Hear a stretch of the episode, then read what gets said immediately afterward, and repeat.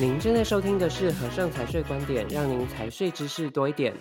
各位听众，大家好，我是主持人 Clement。本集的节目呢，我们邀请到了和盛国际顾问的南一处业务经理 Freda 来做我们本集的分享嘉宾。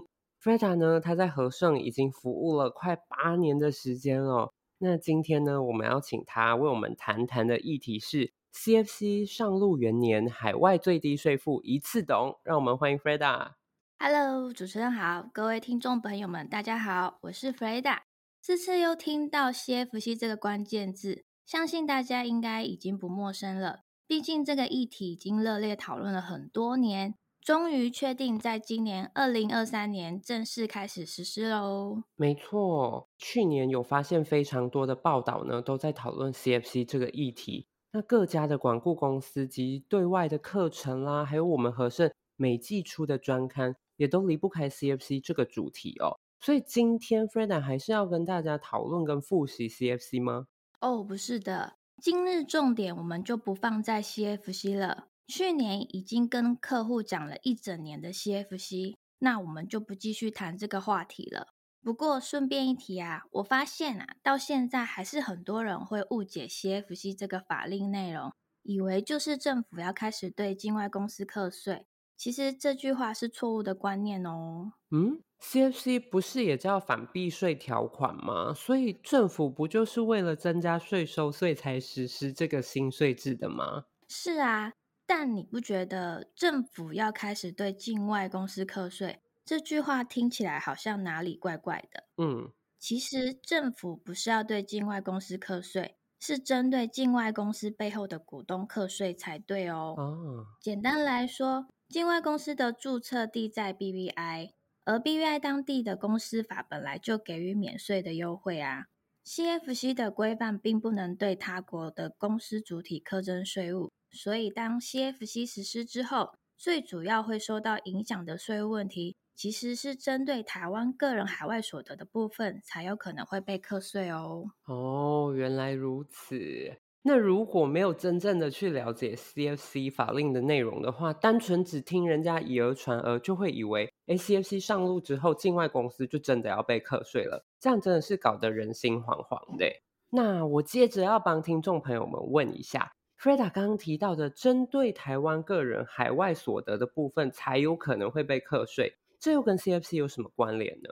当然有啊，假如境外公司的股东为台湾个人。当公司每年营运所赚的盈余会结算分配给股东，而股东的这笔外国公司的股利收入就是属于海外所得。其实我今日主要的重点就是要帮大家来复习关于海外所得的部分。哦，了解。所以 Freda 可以跟我们分享一下关于海外所得这个税制的基本概念吗？好的。个人海外所得自民国九十九年一月一日起纳入最低税负制实施，是指未计入综合所得总额之非中华民国及香港、澳门地区来源所得，也就是除了境外公司的股利收入会纳入海外所得以外，如果你本身有购买银行海外基金、债券配息或其他外国薪资、佣金或劳务收入，甚至个人海外账户汇回台湾的资金。如果都列为所得的话，都会计入海外所得的部分。而海外所得以一个申报户全年计数未达新台币一百万元者，免予记录；若超过一百万，则应全数计入基本所得额。是我刚刚听到 Freda 提到一个关键词，就是最低税负制，它指的是什么呢？它又跟我们每年申报的综所税有什么关联呢？其实最低税负制又称作所得基本税额。是在民国九十五年一月一日实施。我们每年五月申报综所税，主要分为两个项目，嗯，一个是一般所得税额，就是个人综所税五到四十 percent；另一个是基本税额，也就是我们现在说的最低税负制，嗯，它的计算公式是将基本所得项目加总计算后，扣除六百七十万免税额，再乘以固定税率二十 percent 计算税额。算出来的基本税额会再跟一般所得税额比较取其高课税，看哪一笔税金缴得比较高就缴哪一笔。而刚刚我们提到的海外所得，其实只是基本所得的其中一个项目哦。是，等等哦，刚刚 Freda 提到的基本税额的公式，是不是就将基本所得额的所有项目加总做计算？所以六百七十万的免税额就不只是海外所得可以用的扣打，我这样理解是对的吗？没错，你吸收很快哦，不愧是我们御用主持人，很 快就能进入状况啦。是，谢谢谢谢 Freda。那因为刚刚 Freda 提到的这个报税项目呢，我个人是觉得非常重要的，所以我会非常认真听嘛。想必大家呢也会继续想要追问的，就是基本所得额有哪一些项目呢？对啊，报税的部分真的需要好好了解。我发现蛮多人已经工作很多年了，还是不太清楚怎么报税。建议接下来大家要开始认真听喽。是，基本所得额的计算项目总共有六项。第一项是个人综合所得税的综合所得净额，也就是我们每年报税的国内收入也要列入计算。第二项呢，就是刚刚谈的海外所得，这边再帮大家复习一次，就是指未计入综合所得总额之非中华民国及香港、澳门地区来源所得，以一申报户全年合计数未达一百万元者免予记录，在一百万元以上者应全数记录。第三项呢，是特定保险给付，补充说明这个部分是当受益人与要保人非属同一人之人寿保险及年金保险给付，但是死亡给付每一申报户全年合计数在三千三百三十万元以下部分免予记录。第四项呢，是未上市上柜新贵股票及私募基金受益凭证之交易所得。第五项是申报综合所得税时减除之非现金捐赠金额。第六项是综合所得税结算申报时选择分开计税之股利及盈余合计金额。嗯，这边关于第六项要提醒大家注意哦，股利或盈余虽然属于综所税的一般所得，会跟薪资、利息、租赁、权利金等等合并申报，但也可以选择拉出来单独申报，我们称作分离课税。税额是二十八 percent，这时候由于综合所得净额已经没有盈余股利的部分，因此计算最低税负时要加回来。以上六个项目会纳入基本所得额加总计算，若未达六百七十万门槛，则不用申报最低税负。哇，听完整个项目的解说，原来要计算的事项居然有这么多诶，而且刚刚 Freda 提到最低税负制的计算公式啊。我有偷偷先写下来，笔记一下，加深我的概念。那我先跟 Freda 确认一下我的理解，对不对哦？首先，第一个就是刚刚提到的六大项目加总起来就是基本所得额，只要不超过六百七十万呢，就不需要申报了。那如果超过的话，基本所得额需要扣除六百七十万以后，再乘以二十 percent 的固定税率，算出来的就是基本税额。那基本税额呢，会跟国内的一般所得税额做比较，取其高的课税。如果基本税额没有超过一般所得税额，那仍然只需要缴纳重所税的一般所得税额即可。没错，你的理解能力非常好诶，观念都很正确哦。果然符合我们主题，海外最低税负一次懂。是。我们的今天的目的呢，就是希望客户听了就可以一次就理解啊。嗯，那我出个考题来考考你哦，是，看你是不是真的都懂了。不过啊，因为基本所得加计项目比较多，每个人的状况不一样哦。我们先排除其他四个项目。单纯只针对有综合所得净额及海外所得的情况来讨论就好。是，而综合所得的部分先不考虑累进差额的问题，这样来讲比较不复杂。是我，我好久没被考试了，Freda 请出题吧。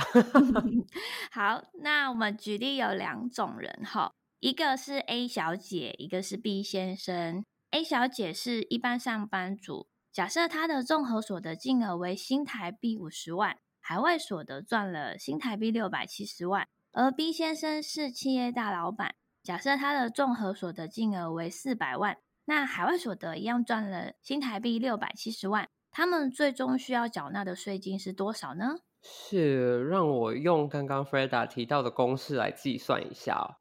嗯，我写一下，A 小姐的收入呢是五十万，加上海外所得是六百七十万。再扣掉免税额的六百七十万乘以二十 percent，呃，算出来基本税额是十万。那综所税是五十万乘以五 percent，所以一般所得税额是二点五万，两者取其高。嗯，所以 A 小姐呢要缴纳的是最低税负基本税额十万的税金，B 先生的话是国内的四百万加上六百七十万的海外所得。扣掉六百七十万的免税，基本税额是八十万的税金，哇，好高！再来，重所税是四百万乘以三十 percent，一般所得税额是一百二十万哦。所以这个时候，B 先生只要缴纳一般重所税的税额，因为一般重所税的税额呢是一百二十万呢。对呀，你真的太厉害了，完全正确。你有没有发现啊？关于取其高课税这一点，其实这个 B 先生国内缴的税金已经很高了。嗯，所以当如果基本税额算出来没有超过国内一般所得税额一百二十万，他的海外所得免税额的额度就不止六百七可以用哦。哦，你看看啊，假设 B 的海外所得拉高到八百七十万好了，他国内收入四百，再加上海外所得八百七。扣掉免税额六百七的二十 percent，算出来也是一百二十万啊。嗯，那他仍然一样，只要缴国内的一般所得税额的金额而已。哦，所以当国内的综合所得税缴的税率比较高的时候，基本税额就不会只有六百七十万的扣打可以用。不过呢，刚刚 A 小姐的状况是连同国内的收入加计项目都不能超过六百七十万，所以才不会被课到二十 percent 这么高的税率。那这个部分要留意了。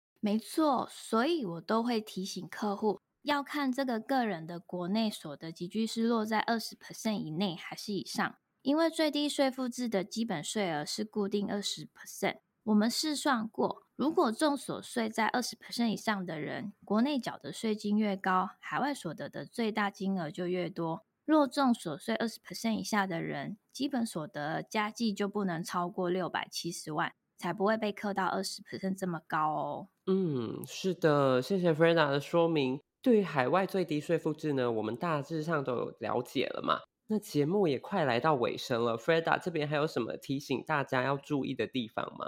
有的，最后还要再跟大家补充提醒三个容易被忽略的重点哦。第一点，免税额六百七十万是以户为单位，是是用每一个中所税申报户为计算基础。并非以个人为基础，因此夫妻、受抚养的父母及子女都是属于同一中所税申报户，只能共用一个免税额哦。是。第二呢，免税额六百七十万是基本税额的申报项目共用，而非海外所得独有，也就是刚刚提到的那六个项目，并非只有海外所得单一项目就拥有六百七十万的免税额哦。嗯。第三，免税额非固定六百七十万。就像刚刚列举的 B 先生来看，基本税额的计算会受到个人中所税一般所得税额的影响，因此一般所得税额申报的高低会同步影响海外所得的免税金额。我们公司有整理试算表，可以给客户参考。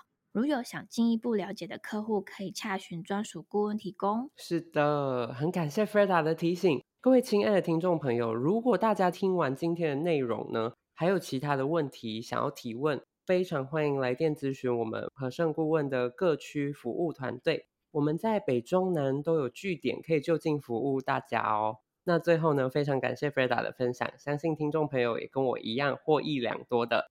最后别忘了马上订阅频道，就能够准时收听和盛财税观点。也欢迎到 Apple Podcast 给我们五星好评及建议。更多财税相关资讯，欢迎浏览资讯栏或订阅和盛电子报。我们下期节目再见喽，拜拜，拜拜。